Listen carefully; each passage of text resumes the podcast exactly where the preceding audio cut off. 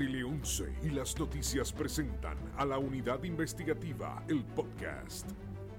Con Martelis Jusino, Melissa Correa, Tatiana Ortiz y Arnaldo Rojas.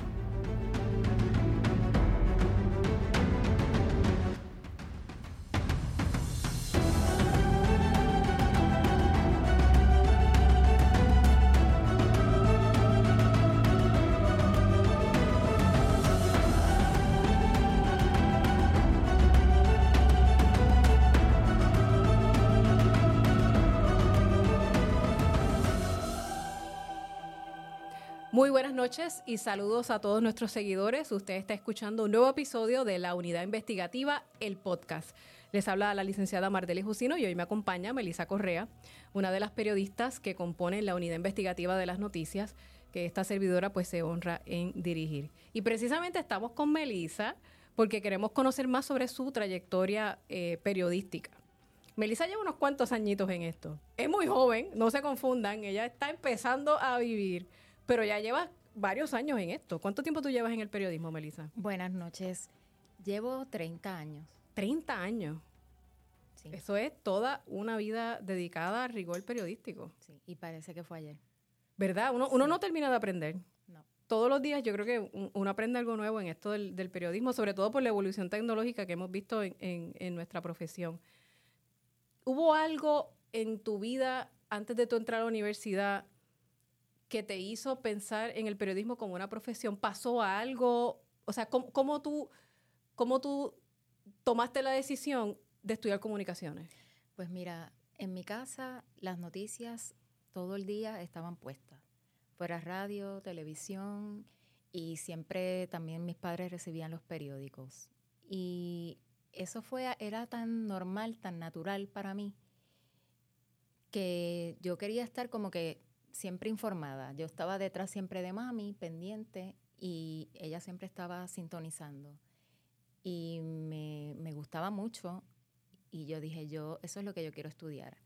En cuarto año de high school, cogí una electiva de periodismo. Y fui, era la maestra de ceremonia de la clase, y saqué 100 y la, la, maestra habló con mami y le dijo, mira, ella quiere estudiar periodismo, apóyala. Y mis padres pues me apoyaron. ¿No había ningún periodista en tu familia? ¿Ninguna conocido que, que estuviera en los medios? Para nada, para nada. Siempre me pareció que era una profesión muy bonita, me encantaba informar.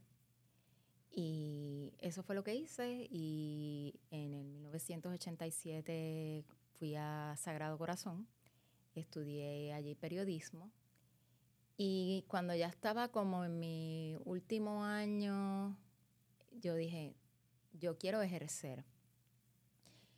No conozco a nadie, no tenía palas, como hay algunas personas que sí, pero yo dije, algo tengo que hacer y tenía 18 créditos y yo dije, déjame, contacté a un profesor ¿verdad? De, de, periodismo y él me llevó pues a un canal de televisión donde yo iba a hacer un trabajo para una clase.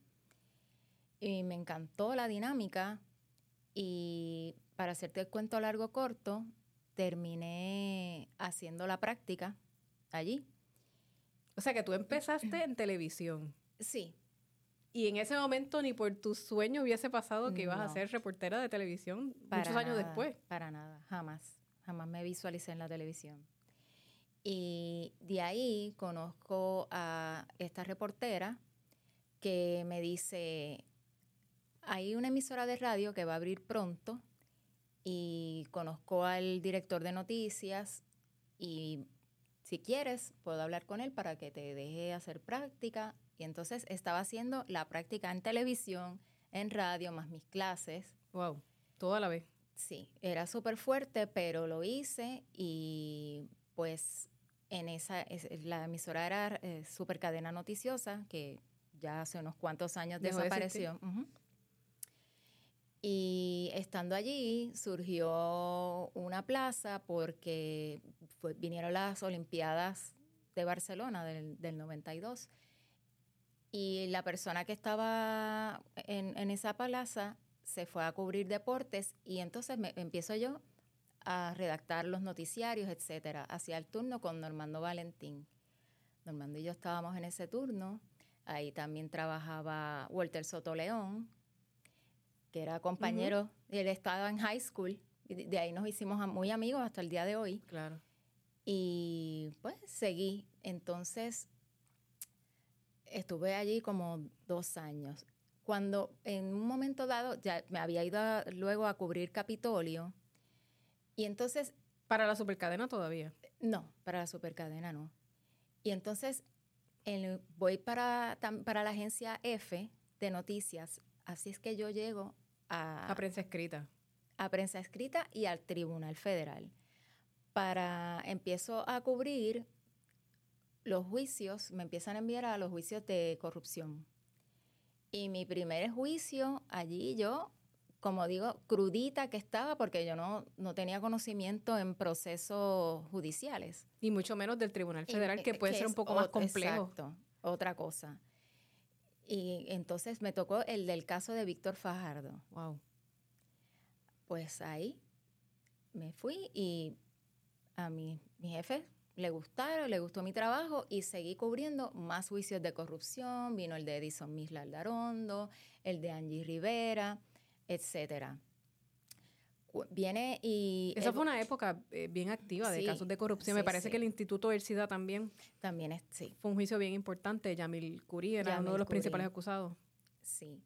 Y entonces eran tantos y tantos casos, pues prácticamente estaba cubriendo el Tribunal, Federal, pero para la Agencia Española de Noticias F, que era donde yo trabajaba, y surgió una plaza, una vacante en el vocero, y surgió esta plaza para cubrir Tribunal Federal. Y Ayola Virella me llama para...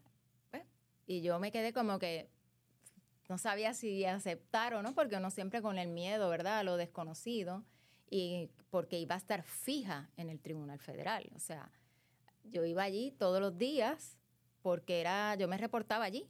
O sea, y Tú ibas directo allí. Iba directo allí. Yo no iba al periódico a nada. Al periódico El Vocero, no iba a alguna reunión, cosas así. Pero eh, en, ese, en esa época, los reporteros de los periódicos estábamos fijos en, dentro del tribunal. Que eso es lo que se llamaba un poco las fuentes, o sea, tú, habían unos, y todavía yo creo que se hace, ¿verdad? Eh, no tanto como antes, ya no se está haciendo. Ya no se está haciendo.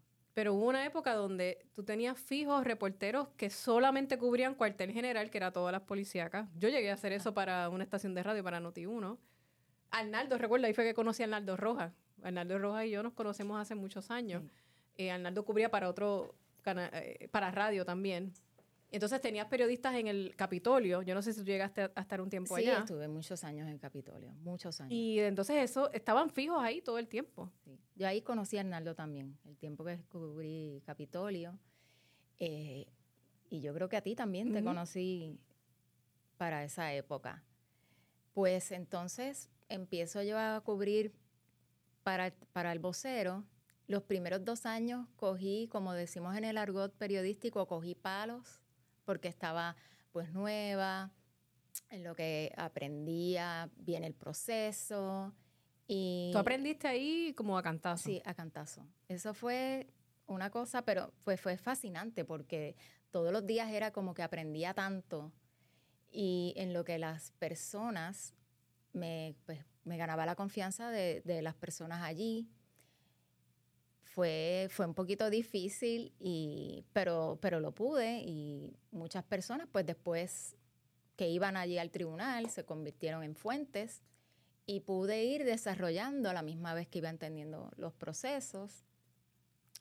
Y pues, gracias a Dios, pues hice, ¿verdad? Un, buen trabajo. ¿Cuánto tiempo, tiempo, tú llevas cubriendo Tribunal Federal? ¿Cuántos años? Veinte. 20 años. 20, sí, porque los de F, de la agencia F, más los de vocero, en total 20 años. El Tribunal Federal se ve como un tribunal bien formal. Eh, los procesos, eh, todo es muy serio, Lo es. muy estructurado, muy organizado. Lo, es así. Sí, así mismo es. Y eso, eh, ¿cómo tú fuiste trabajando para Porque llega un punto con una fuente que uno tiene que poco a poco ganarse la confianza. La gente piensa que eso es así como, como, como sacar de la caja. Eh, eso no sucede así de la noche a la mañana. Bueno, te digo, dos años me tomó para ayudar como que el primer palo. Porque pues, en lo que la gente pues me, veía, hablaban conmigo y se, se fueron dando cuenta que yo lo que me decían, yo no salía corriendo a espepitarlo, a escribirlo poco a poco, hasta que pues la gente se dio cuenta que podían confiar en mí. Me gustaría trabajar el aspecto de qué es una fuente, porque entonces obviamente la internet y las redes sociales han democratizado eh, toda la información, pero tenemos de distintos sectores o de distintos grupos que una fuente me dijo, pero en el caso de un periodista, tú mencionaste que tú fuiste a la universidad, tú estudiaste comunicaciones. Eh, a los periodistas, nosotros tomamos clases de ética, de redacción, o sea, tenemos una formación. ¿Por qué es importante esa formación a la hora de tú distinguir eh, y, trabajar la información? ¿Qué herramientas te dio la universidad y obviamente después la experiencia para tú poder hacer esa distinción? Ese, porque uno va filtrando la información. A veces no todo lo que tú, no todo lo que te dicen tú lo vas a publicar. Pues sí, no, es que como tú dices, es la formación que te da la universidad. Ellos no te dicen cómo cubrir una escena de un accidente o, de un robo o de un tribunal, pero, pero sí te, van, te dan unas herramientas que tú pues las vas desarrollando cuando ya estás en el medio y qué, qué se puede decir que no, que es noticia, que es que no, que no lo es y cómo tú, tú te ganas la confianza de la fuente, pero ¿cómo tú, vas, cómo tú disiernes entre esa información? ¿Cuál es ese proceso? Hay un si es que lo hay. Bueno, tú te enteras, alguien te dice de, de un evento que pasó y tú vas buscando diferentes personas de diferentes áreas, pero que a la misma vez tengan alguna, ¿verdad? Estén relacionados en ese campo y vas corroborando informaciones, la información hasta que... Ese punto, ese punto es bien importante. Es que tienes que corroborar la información. Porque, exacto, ese punto es el que quería entrar. Y no es tan rápido. O sea, hay veces que tú veías una historia, qué sé yo, de una cuartilla y esa historia me tomó cuatro semanas en corroborarla. O sea, no es algo inmediato que... Una cuartilla, vamos a aclarar aquí para los que no sabemos de prensa, mucho de prensa escrita. Como una página. Una página. qué sé yo, 800 palabras que tienes para, para escribir esa, esa historia. Eh, no es tan rápido. Mucha gente piensa que a mí alguien me llama, me da la información y yo lo escribo. Y eso no es. Tú vas corroborando de con diferentes personas hasta que cuando ya estés segura con varias fuentes, entonces publicas. A mí me parece que ese aspecto es bien importante, incluso porque es parte de nuestros procesos en la unidad. Cuando nosotros recibimos una información, eh, obviamente uno va aquilatando. Y hay informaciones y hay informaciones, pero eh, eh, la mayoría de las veces no salimos corriendo. vamos buscando y vamos verificando cada uno de, esos extremos. Sí. Por ejemplo, ahora en televisión, lo de lo del FBI cuando le registró el, celular a Wanda. A Wanda yo me entero, te lo digo a ti, que eres mi supervisora, y empiezo yo, eso nos tomó cuánto, eso Más tomó, sí, en corroborar con diferentes fuentes hasta que pues finalmente lo hicimos y se fue, ¿sabes? Buscamos a ella para, para, tener, preguntarle. Para tener una reacción. Claro, claro. Y que era una información, en el momento en que eso se recibió, yo no recuerdo si fue en enero o febrero, fue a principios del año pasado. Sí, era algo bien sensitivo. Era muy sensitivo, era una exgobernadora y, y nosotros en la unidad tomamos las cosas con una seriedad increíble y al tratarse de un exgobernante eh, y por la relevancia del, del, caso y la información que, que, tú recibes, hubo distintos procesos de validar esa información. es importante que el público sepa que cuando ya nosotros vamos al aire con una información, hemos pasado por distintas etapas, procesos, corroboraciones eso no es así como, pues como a lo loco, ¿verdad? Como dicen en mi pueblo de Carolina. Eh, es bien importante. Y yo sé que, háblame de eso, ¿cuán importante para ti es estar absolutamente segura de lo que tú le vas a decir al televidente.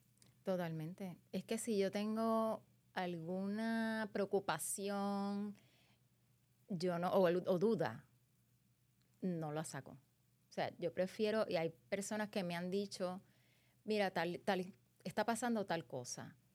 Y me dice el 95% de la información es correcta, pero hay un 5% que no lo es, yo descarto la... Descartas completamente la, información. La descarto, no la presento. No la presento. Quisiera regresar un momentito atrás al, caso que mencionaste de, de Wanda Vázquez, porque yo recuerdo que en el momento en que ya estábamos certeros, ¿verdad?, de esa, de esa información tan sensitiva, tú vas al Capitolio. ¿Y qué pasó cuando tú llegaste al Capitolio? Porque fue bien interesante la dinámica que se dio allí y de qué manera la unidad trabajó en equipo con Tatiana, con Tatiana Ortiz, para poder tener esa reacción de Wanda. Esas son, eso es un detalle que la gente no, no conoce, ¿verdad? Tras bastidores, de cómo nosotros, como una unidad, eh, trabajamos ese, ese caso. Cuando yo llego al Capitolio, Mm, que me, ya me ha pasado en otras ocasiones, como todo el mundo sabe que ya yo cubro federal, pues empiezan a llamar, ¿qué tú haces aquí? Relacionistas públicos, legisladores, empiezan. La gente, ¿Qué pasó? La gente como que se, se, empezaron a asustar. Sí, de hecho hubo un senador que me dice que, que cuando me ve piensa que, que quizá el FBI estaba detrás o algo así. Y yo decía... Como que iban a arrestar gente ese día. Y yo, ¿en serio? Wow. Entonces, pues cuando yo llego, y entonces a esa vista, que era la vista de confirmación del esposo de Wanda Vázquez como juez, ¿qué ocurre? Que los compañeros periodistas de otros medios empiezan a seguirme, a seguirme a mí. Estaba Tatiana, porque ven a Tatiana y me ven a mí, como que ¿qué hacen ellas dos aquí? Y no, o sea, no podía como que hacerle la pregunta a, a la exgobernadora. Ellos estaban todo el tiempo siguiéndome, siguiéndome y pendiente de mí. Y eso pasa este, porque los periodistas reconocen tu trabajo y tu trayectoria y la seriedad de la información que tú tienes. Así que cuando no solo los legisladores o las personas o los funcionarios que estaban allí ven a Melissa, saben que algo está pasando y que es serio. Y entonces, pues, el que se asusta, pues allá sabrá Dios por qué. Pero hubo dos o tres que se asustaron allí y los periodistas saben que tú tenías, que algo pesado tú traías. Y entonces estaban contigo todo el tiempo y tú, obviamente nosotros protegemos nuestra información, la exclusividad de la información que le, llevamos a los televidentes. Entonces tenías a todos los medios contigo y entonces tú no podías hacerle la pregunta directamente a Wanda porque se iba a enterar todo el mundo. Sí. Si hubiera sido otra cosa, se la, le preguntaba ahí delante de todo el mundo. Entonces decidí, le dije, Tatiana, yo me voy, porque esto es algo bien delicado, hazle la pregunta. Y cuando se fue todo el mundo y Tatiana esperó a que la gobernadora se estuviera yendo y entonces ahí es que ella le hace la pregunta. Y en ese momento eh, yo recuerdo que Wanda le contesta a Tatiana, le niega toda la información, a pesar de que ya nosotros habíamos corroborado la información, pero teníamos eso ahí. Sí. sí. Y no lo tiramos ese día. No. Ese día nosotros no fuimos con la información. No. No, porque no estaba pautado para sacarse ese Para sacarse en ese momento. Pasar, pasaron yo creo que unos cuantos días más. Sí. Y entonces eh, llama, pasaron los días y también llaman de la oficina de ella acá a, la directora de noticias, que ella como que quería reaccionar de nuevo. Y entonces se le, y que quería que por escrito me iba a responder. Y yo, bueno, pues está bien. De todas maneras, ya yo había corroborado la información. Cuando viene la, la reacción por escrita, no lo niega. A Tatiana le dijo que no, que era falso, y después no lo niega. Y pues nosotros incluimos... Que esa comunicación yo recuerdo que llegó pocas horas antes de que esa historia fuera al aire. Y ahí entonces nosotros estábamos seguros de lo que teníamos, pero un poco nos sorprendió. Sí, yo me sorprendí cuando vi la reacción y yo dije, porque yo pensé que iba a estar eh, a tono con lo que había dicho inicialmente. Y cuando dice que... Y ella confirmó que en efecto le habían incautado su teléfono celular. Y yo, wow, o sea, lo, admitió realmente y pues sacamos la información. Y, luego el resto, pues, el resto es historia, porque varios meses después pues sabemos que finalmente todo esto culminó con, con el arresto de, de la exgobernadora. Y no es la primera vez que tú pasas por situaciones como esas, que a lo mejor tú, tú lanzas información y el funcionario se va hasta, el, hasta lo último. Me pasó con Jorge de Castrofont. Cuando eso fue para como octubre del 2010, 2008, pues yo publico en el vocero que lo estaban investigando. Y cuando sale esa información, él estaba histérico, él dijo que eso era falso. Y bueno, utilizaron programas de televisión para ir contra mí. Bueno, la cuestión es que él había, había estado ya, porque eso hace poco, quiero, quiero aclarar, hace poco, después de lo de lo de Sixto George. Del juicio de Sixto George. Que ya yo me lo había encontrado, pero aquí en el estudio tuve la oportunidad de hablar un rato con él. Y él me dice, es que a mí todo el mundo, las fuentes del federales le decían que no, que era mentira la información. A las personas que él fue, que él acudió para ver si era cierto o no, le decían que no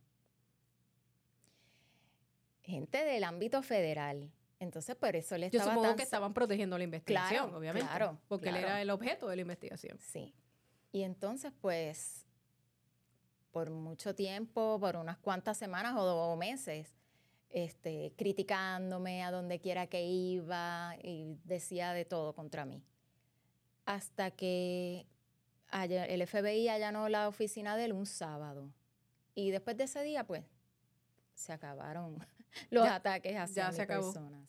Y eso es una parte eh, que es parte del, es parte de lo que nosotros tenemos que trabajar eh, muchas veces cuando publicamos historias. Eh, incomodamos a alguien, como mínimo, cuando hacemos nuestro trabajo. Y el periodista, quizás usted que nos está escuchando pensará que esto es una profesión de alfombra roja, de glamour yo diría nada más lejos de la verdad. Porque estamos sujetos a críticas, ataques, por la información que publicamos de nuevo, porque estamos incomodando gente. Y eso es lo mismo, lo, que tú acabas de describir. Eh, el funcionario público o funcionaria pública no va a estar contenta con lo que nosotros estamos divulgando. Y me parece que en tu experiencia como periodista es bien común que inicialmente la reacción del, del político es, no, eso no es verdad. Hasta que entonces llega, como tú dices, el allanamiento o el arresto. Te debe haber pasado muchas veces. Sí. Sí, sí. Este, el caso, por ejemplo, el de Sixto George, fue uno donde, pues, me atacó. pero nada. Incluso durante el mismo juicio hubo expresiones de eh, fuera, fuera del tribunal porque tú trabajaste mucho esa historia. Sí de toda esa investigación. ¿Tú fuiste la periodista que publicó que el FBI había tomado el teléfono? Sí, para el periódico El Vocero, eso fue como, yo creo que de 2020, algo así. Y después de ese artículo, él radica una solicitud para una orden de cese y desista en contra del periódico y contra mí para que no escribiera de él y luego me, explicaron los de la gerencia que él voluntariamente lo había, lo había retirado. Y eso, eso es parte del, del trabajo que hacemos como, como periodistas, porque de nuevo, pues al investigador no le va a gustar que se sepa pues todo esto, pero esa es nuestra función y esa es nuestra labor, ¿verdad? Develar lo que la gente no conoce, lo que la gente no sabe, pero para nosotros llegar ahí, para mí es bien importante que se sepa que nosotros tenemos unos procesos de verificación de la información, de la corrección de lo que estamos publicando. Eso es bien, bien importante porque va a la credibilidad del periodista. Y eso yo creo que es uno, si no es el valor más importante, ¿verdad? Ese es el vestido que nos tenemos que poner ahí todo el tiempo. Eh, eso, eso es medular para el ejercicio del, periodismo. Así es. Pese a los ataques que puedan venir, eh, como dicen por ahí, es gajes del oficio. Es es, parte de lo que nosotros estamos sujetos, ¿verdad? Eh, y tú tienes que haber pasado por todo tipo de presiones. Sí. por el, por el tipo de trabajo que tú haces. Muchas. ¿Cómo se protege una fuente? ¿Cuán importante, cuán esencial es que tú protejas las fuentes que tú has desarrollado por tantos años? Es todo. Es todo. O sea, no hay forma de que yo revele y hago lo indecible por, por protegerla. Y eso es algo Esa que... fuente y ni siquiera voy a revelar cómo es que hago Claro. porque Que eso es algo que yo creo que uno, uno se lleva a la tumba. sí.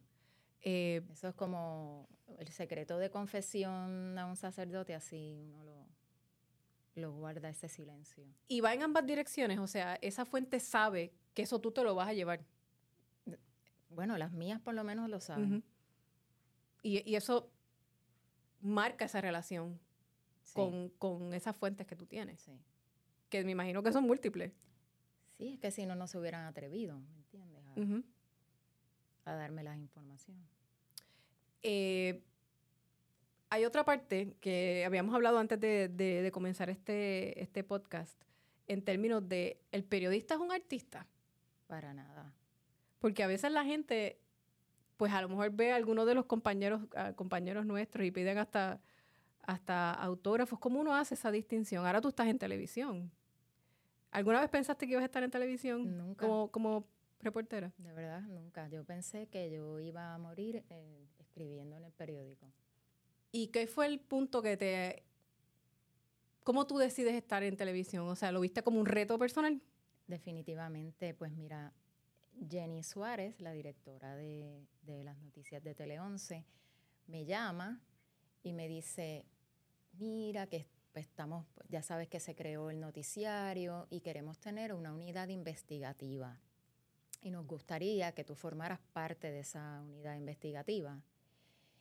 Y yo al principio estaba como que, no sé, no sé ya qué tú llevabas como 20 años en el vocero. Sí, cerca de 20 años en el periódico y era como que un reto, es algo, un- yo estaba en mi comfort zone, como quien dice, uno pues ya sabe su trabajo, lo hace con los ojos cerrados, pero tenía como que, estando en el periódico, yo quería también, que era bastante difícil, dedicarme a investigar, a no tener que salir a cubrir el diario, porque quería hacer otras cosas. Y cuando me llega esa oportunidad, que lo, lo pensé bastante, hasta que dije, bueno, este es otro reto que lo voy a aceptar y, y así que para ello estando aquí.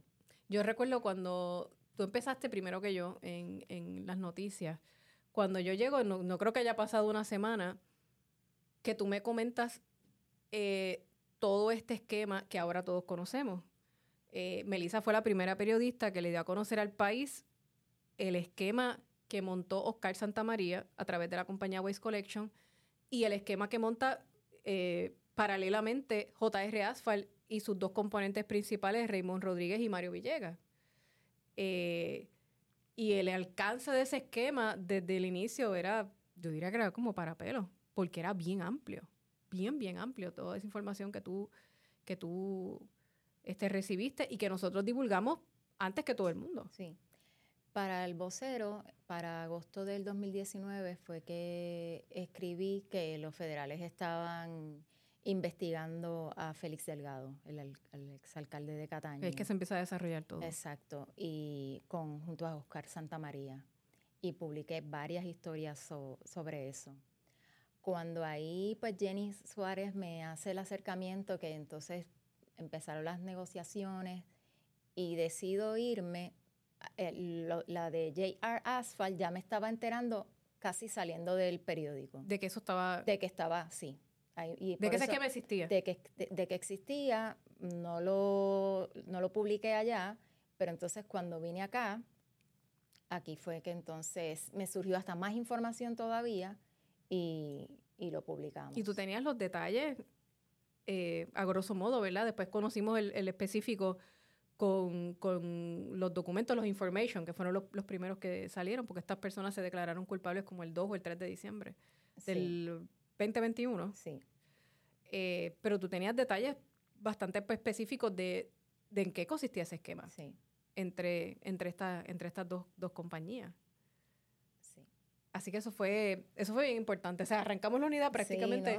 Yo empecé el 9 de noviembre y ya el 30 de noviembre ya estábamos con, con todas esas historias de, del cano y entonces ahí se declaran culpables y fue un revuelo en todo el país. Te voy a preguntar si alguna vez te han, has recibido algún tipo de amenaza. Sí. Pero vamos primero a una pausa con nuestros auspiciadores y regresamos en breve. ¿Eres dueño de negocio? En Seguros Múltiples tenemos todo para protegerte. Pregunta por nuestras pólizas comerciales para que tengas tu negocio, responsabilidades y activos bien asegurados. Con Seguros Múltiples es fácil hacer negocios y es la empresa de seguros en la que los puertorriqueños confían. Llama a tu representante autorizado de seguros múltiples y asegura tu negocio con nosotros. Así de simple. Continuamos aquí con el podcast de la Unidad Investigativa de las Noticias. ¿Alguna vez te han amenazado? Pues sí, varias veces. ¿Varias veces? Sí. Una de ellas fue un político que cuando terminó la llamada llamé, llamé al FBI Wow. Sí. Y ahí me, orientaron que cogiera diferentes rutas para ir a mi casa, eh, etcétera. También me vandalizaron el carro en un momento dado. He tenido varios incidentes. Por información. Por información. ¿Has pedido protección en algún momento? Por ejemplo, cuando pasó eso del, de tu vehículo. Eh, radiqué una querella en la policía y y también le, informaba a, mí, a mis jefes, pero no pedí protección como tal. ¿Tú nunca has dejado de publicar algo por, por este tipo de situaciones? No. Pero es algo lo que, cuando uno maneja información tan delicada, uno está expuesto a un, sinnúmero de cosas que la gente ni se imagina. Sí. Este, que, que, ni se enteran. Llamadas de, de personas otro aspecto que te quería preguntar es que vemos mucho, y últimamente hemos visto mucho en las redes sociales, sobre todo en Twitter, que la gente publica, si no lo dice Melissa Correa, yo no lo creo. ¿Qué te hace pensar? ¿Qué te hace sentir una, expresión como esa? Yo me quedo sorprendida y yo digo, wow, qué, responsabilidad tengo. O sea, es, muy fuerte, es, es, drenante cuando veo eso porque, o sea, yo no, soy la única reportera en este país. Mm, yo lo veo, yo te voy a decir como yo lo veo. Yo lo veo como un reconocimiento a tu carrera, eh, un reconocimiento a la credibilidad que tú tienes, que es enorme. Eh, la gente está validando eso. Eh, son, muchos, son muchos años en esto y es bonito que la gente lo reconozca de, esa manera, ¿verdad? Eso no significa que no contemos con una clase periodística que tenga, ¿verdad?, credibilidad en su gestión pero la credibilidad se gana y se protege también. Este, y eso es algo yo creo que nosotros estamos todos los días como que bien conscientes de, eso. Em, el trabajo que tú, que tú haces, el, el, trabajo que hiciste en el Tribunal Federal, lo que continúas haciendo, hace que tú cambies o dejes de hacer cosas o dejes de ir a sitios bueno, desde que estoy en televisión, sí. ¿Te has tenido que ser más prudente? Sí, como que no salgo tanto como antes, desde que estoy en televisión. Porque cuando eres reportera de periódico, caminas por ahí y nadie sabe a qué tú te dedicas. Y prefiero estar, quedarme más en el anonimato. No soy persona de que me gusta el reconocimiento es más, yo, yo, te decía a ti, yo no sé ni cómo yo estoy en televisión, porque a mí lo que me gusta es el anonimato. Yo hago mi trabajo, pero ya. O sea, que no... O sea, cambiaste tus patrones. Un poco. ¿Qué es lo más retante para ti ahora que hiciste esta transición a televisión? Bueno, al principio, como pues en el periódico, pues tú escribes la información y ya. Aquí es, el reto es acompañar esa información con imágenes, porque es, un medio visual.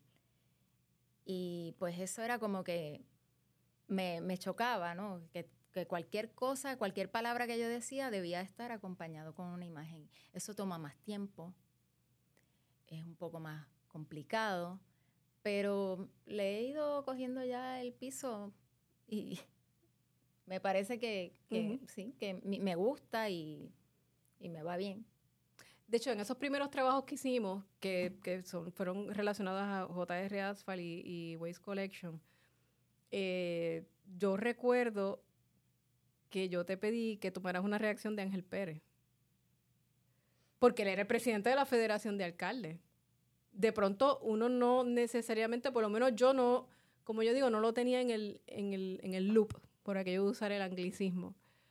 Eh, ¿Qué fue lo que pasó ese día? Cuando tú fuiste a tomarle una reacción a Ángel Pérez en relación a las investigaciones tan adelantadas que estaban en aquel entonces del, del exalcalde de Cataño.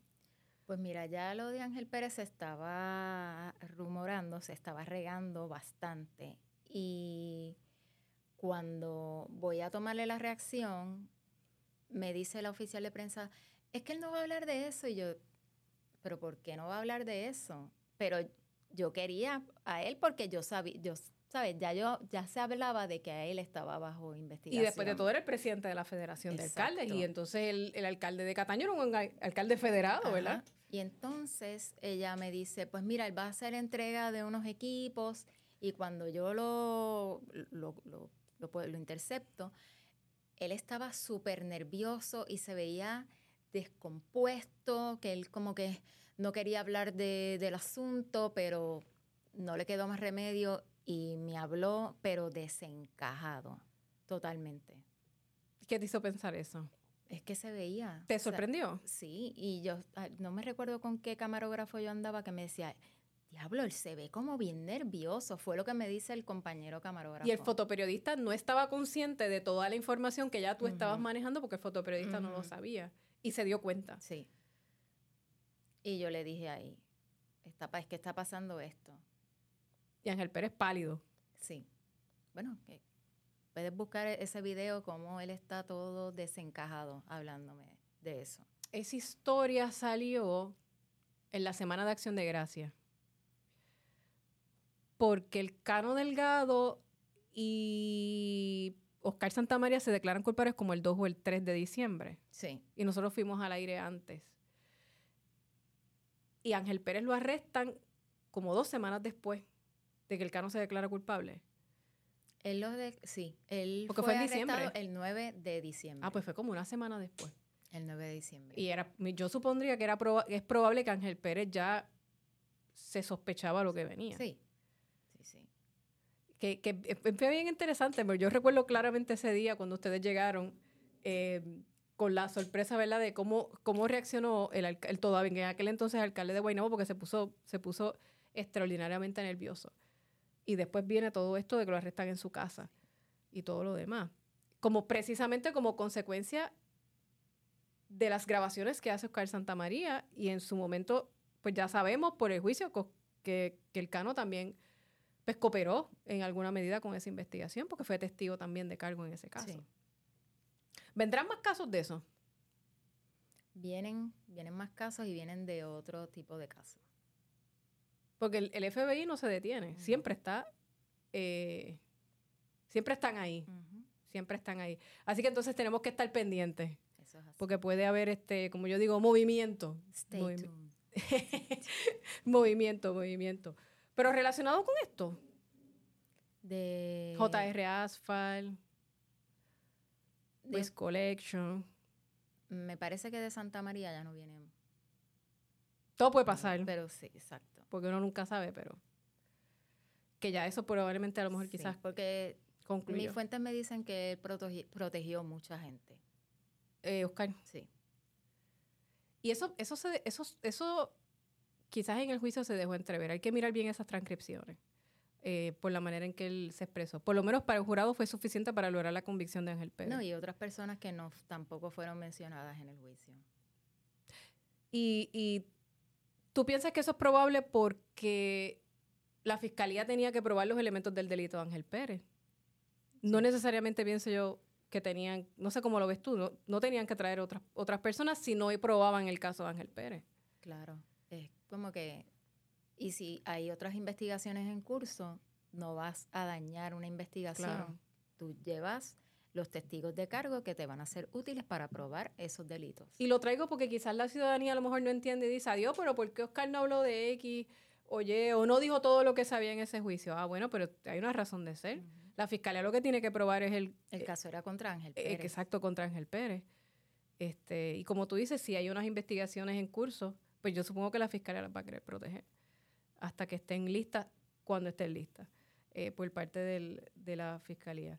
¿Es tan hermético el- el- los procesos de ellos como, como la gente se cree? Lo es. ¿Cuán, cuán formal ellos son, con, o sea, cuán herméticos son ellos con sus, cuánto ellos protegen todos esos procesos y todas esas investigaciones? Fuertemente, incluso, o sea, todo lo que tiene que ver con gran jurado, eso es como pecado mortal. Ahí el, el, el gran jurado todo es secreto. Y se supone que nada de lo que ocurra con el gran jurado se sepa. Vamos a ir un poquito ahí para atrás. ¿Qué es un gran jurado? Un gran jurado es un grupo de, De- de de ciudadanos. ciudadanos entre 16 a 23 personas que ellos evalúan la evidencia que le lleva los fiscales federales para que en cierto momento decidan si van a emitir una acusación o no contra alguna persona. Y todo lo que pasa allá adentro, Se supone que es hermético secreto, totalmente secreto. totalmente secreto. Los supinas. eh, Requerimientos de información. requerimientos de información. De hecho, en el caso de Julia Kelleher, hubo un supina de un banco que se llegó a filtrar y ese empleado fue acusado. Por, No sé por- si lo recuerdas, sí, que fue, fue acusado esa persona. porque es un delito. Porque es un delito. Las personas que van, o sea, cuando tú estabas allí fija en el Tribunal Federal, yo me imagino que tú estabas pendiente, porque Sí. tú bien has dicho que todos esos procesos son secretos. La Fiscalía Federal y el FBI son muy serios en sus procesos, son muy rigurosos en sus procesos, no es que andan por ahí. Así que tú tenías que estar observando quién entraba y quién salía. Sí, antes, eh, yo diría que para los 2003, por ahí, tú podías ver los fiscales que cuando entraban y salían, y nosotros, los, los cuatro Periodistas. periodistas de periódicos, pues estábamos parados allí mirando. Pero Y- tú no, obviamente tú no puedes entrar a esa sala de gran jurado, pero estás viendo el movimiento. Pero sí, sí. Por ejemplo, cuando lo de- en los casos de, de la UIA de Héctor René Lugo, pues ya al tú ver quién era el fiscal, tú más o menos sabías cuando eran este, fiscales de corrupción, etcétera. Y las personas que salían, es más, te voy a hablar del caso más así reciente, el caso de Anaudi. Yo, nosotros vimos cuando Anaudi entró, fue al gran jurado, su esposa, su suegra, y cuando salen, yo empezamos. Ya tú sabías ah, quién ya- era Sí, Audi. ya sabía, porque él había testificado en el caso contra Luzgardo Acevedo. Oh, ok. So ya tú O sea, conocías ya a la yo- persona. Exacto. Sabías quién era. sabía quién era y entonces la persona que va a testificar a gran jurado, cuando sale, si quiere, esa persona puede hablar con la prensa y decirle lo que le preguntaron allá adentro. Eso no es un delito. O sea, tú sí puedes A pesar preguntarle. de que es secreto, el- en la cuestión de que no están prohibidos por ley, de que comente qué fue lo que ocurrió allá adentro, puede hablar con nosotros. Y nosotros estuvimos allí preguntándole, yo hasta tomé fotos de las personas y me contaron, yo, la, la suegra, pues yo soy fulana y pasó esto y esto. O sea, ¿Los tres te hablaron? ¿O Anaudi no? no, no habló. También me, me ocurrió con el caso de Héctor René Lugo de la UIA y Guillermo Gil viéndome en el otro lado, o sea, mirando, mirándonos a nosotros que estábamos hablando con los testigos y su cara era como que molesto, pero como no es una prohibición Claro. de ley, pues Claro, porque desde su perspectiva él quiere proteger la investigación, pero hay una primera enmienda federal y estatal claro, que no impide que tú puedas acercarte a la persona. Exacto. A pesar de que lo que ocurre dentro de esa sala es totalmente secreto. La gente yo creo que no puede entrar ni con abogado. no. Van solos. No, van solos. El abogado se, se, tiene que quedar cerca, que si la persona que esté testificando tiene una duda, lo que sea, lo puede consultar. Pero tiene que salir de esa, de esa audiencia. Sí, tiene que salir afuera. Y, consultar y, entrar. O sea, que no puede estar con el abogado al lado tampoco. Esos son procesos que hasta cierto punto son como fascinantes por, por toda la secretividad que, de los que están rodeados, entiendo yo, porque hay unas investigaciones en proceso que se quieren ¿verdad? proteger. No todo lo que pasa en gran jurado termina en una acusación. No, no todo. Eso depende de... la mayoría de las veces sí, porque o sea, la fiscalía tiene unos recursos extraordinarios y pues lo utilizan para esas investigaciones. O sea, cuando presentan un caso es porque la prueba es sólida en su inmensa mayoría. Y el porciento de convicción es altísimo. Eso es, casi un 98, 99% de, de convicción. Este, y eso quizás la gente tampoco lo sabe. La mayoría de los procesos en el tribunal se negocian. La inmensa mayoría. Yo tengo, tenía compañeras que eran al revés, habían ah, cubierto el tribunal estatal por muchos años y cuando veían el, el federal me decía, Dios mío, pero aquí todo el mundo se declara culpable. Y yo le explicaba, sí, porque es que, o sea, la prueba es sólida en la inmensa mayoría de los casos. Pues. Y claro, el, el, el, a nivel federal eh, tienen unos recursos investigativos como la grabación, eh, colocación de cámaras ocultas, eh, que en el caso de Ángel Pérez, ¿cuántas cámaras tenía el, vehículo aquel que estaba, de hecho, aquí se pasó del canal por la carazo? Sí, siete ángulos. Imagínate. siete ángulos son siete cámaras. Siete cámaras dentro de la guagua de Oscar Santamaría cuando le entrega el, el famoso sobre ese bastante grueso. Y son recursos que tiene el gobierno federal que a nivel estatal pues no, no los tienen o constitucionalmente no se puede porque eso es otro eso, eso es otro cuarto hora para otro para otro podcast. habría que enmendar la constitución y no creo que haya la voluntad para eso. Exacto. Este, es interesante eso porque tú tienes que estar bien pendiente del movimiento de gente para tú enterarte o, o comenzar quizás a investigar qué es lo que estaba pasando allá ahí por, el, por todos esos procesos de, gran jurado. ¿Alguna otra anécdota que nos quieras contar? O sea, que tú recuerdes que te, que te haya marcado, que te haya llamado la atención de todos esos juicios que tú has cubierto, Instituto del SIDA, eh, casos difíciles para ti. Los casos más difíciles son los de explotación sexual de menores. Son casos terribles y los casos de pena de muerte. ¿Por qué?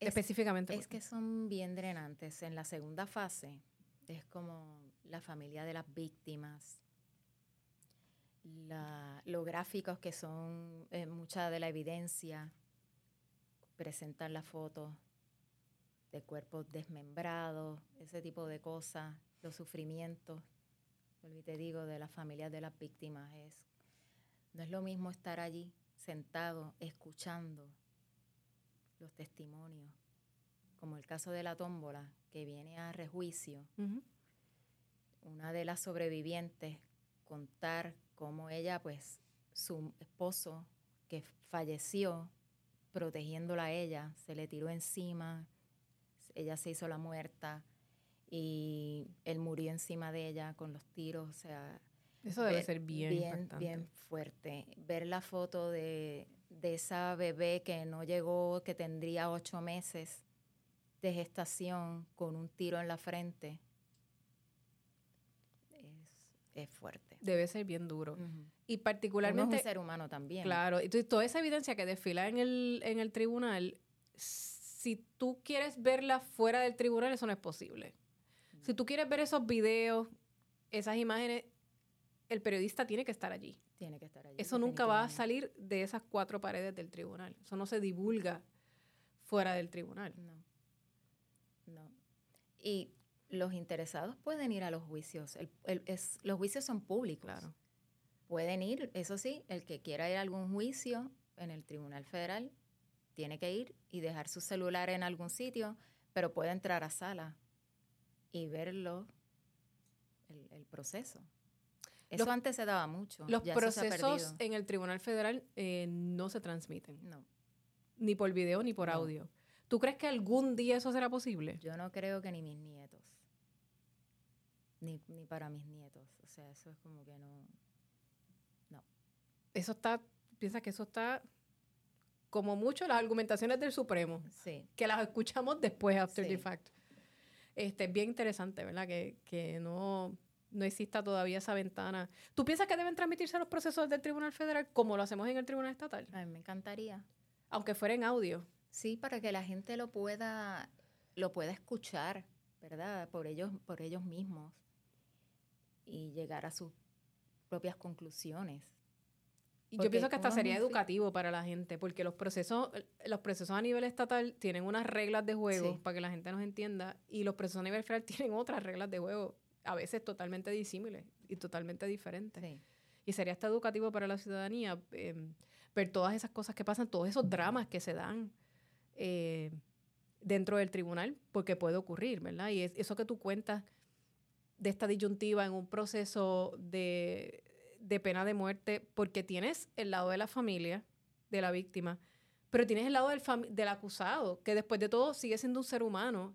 Y vamos, de lo que estamos hablando aquí es de terminar la vida de esa persona por un delito terrible que habría cometido. Entonces, tú tienes esa mamá de ese imputado, de ese acusado, y debe ser eh, una sensación bien agridulce, eh, eh, bien difícil, porque uno ve los dos lados y los dos tienen Sí. puntos muy válidos en, en esos procesos. Como el caso de pena de muerte de Ayala López, que su padre había sido un legislador, su mamá Esperanza López, esa señora iba a ese juicio todos los días y la- el sufrimiento de esa señora fue una cosa que el jurado pues determinó que no, que no iba a recomendar la, la pena de muerte para ese acusado. Yo creo que eso nunca ha pasado aquí. No, nunca ha pasado. Ningún jurado ha determinado... No. este, Que de hecho yo he cubierto todos los juicios de pena de muerte que se han celebrado aquí en Puerto Rico. wow, Soy la única que los ha cubierto todos.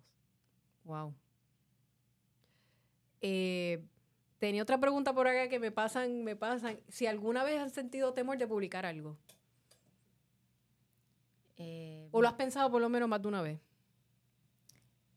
eh, siempre te da como un poco de miedo, pero si estás segura de la información. Uno la... O sea, que nunca has dicho, mira, yo creo que esto... Eh, honestamente nunca me, o sea, nunca ha llegado al punto que yo diga no voy a publicar por miedo. Y bueno, obviamente porque es parte del proceso democrático, ¿verdad? A veces hay que tomarse unos riesgos para, para que la información se pueda conocer. Es que ese es mi trabajo. No estaría si no, no Exacto, no No estaríamos cumpliendo con el deber que nosotros tenemos como, como periodistas de dar a, a conocerla, a la, conocerle a la gente la información. Este, pero eso es bien importante para mí, que la gente sepa que los, los, los verdaderos periodistas tomamos muchos riesgos.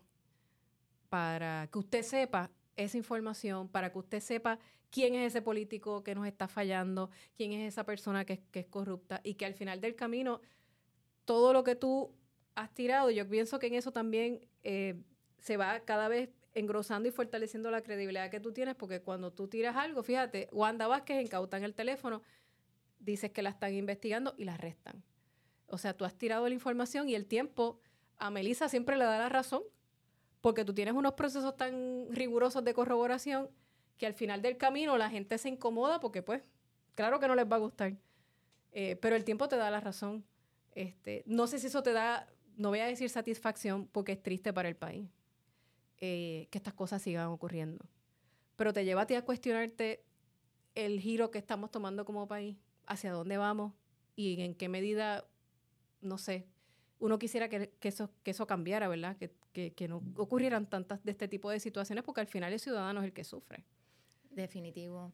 Lo que pasa es que con, con las historias se devela quién es quién, qué es lo que está pasando y que es, es- son como actos, son cíclicos. De momento varias personas eh, los cogen y se calma la cosa y vuelve otra vez al tiempo, se olvidan de lo que han pasado otros políticos y vuelven y, y los, los mismos patrones, porque son los mismos Son los mismos esquemas. patrones, son los mismos esquemas, son bien similares. Sí. Así que bueno, eso es para que el, el- el elector, el ciudadano, tenga los ojos bien abiertos y aquilate toda esa información que está ahí para que el ciudadano la vea y en ese ejercicio enorme de democracia que es una elección, usted coja las personas que usted entiende que verdaderamente van a dirigir el país de manera transparente, sea quien sea. Porque los periodistas tampoco estamos aquí para abogar por un lado o por el otro. Lo importante es que el trabajo por el bien del país se haga independientemente de. No importa el partido que. No importa, yo digo, aunque vengan de Marte. este, pero eso es parte de nuestra función de que asistimos a la gente, yo, yo creo que en cierto punto, a que tomen decisiones informadas. Que por falta de no tener ese conocimiento no es. Yo siempre le digo a la gente, lea, lea los periódicos, lea, aquílate toda la información y después toma una decisión, pero por favor que sea informada.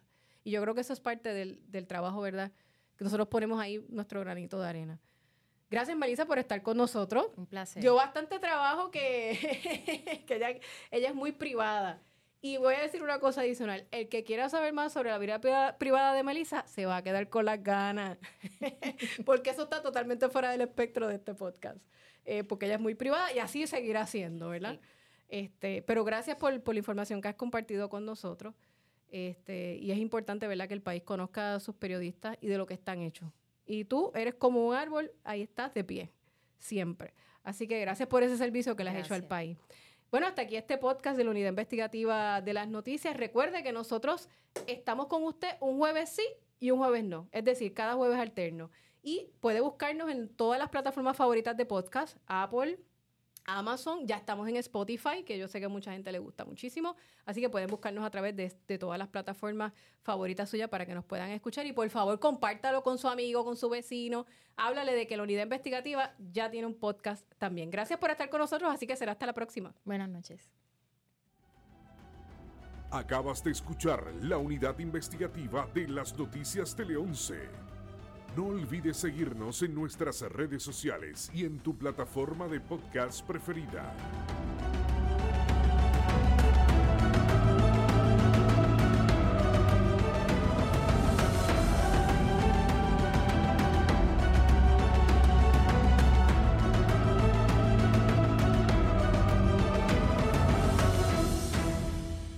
Tele 11 Podcast.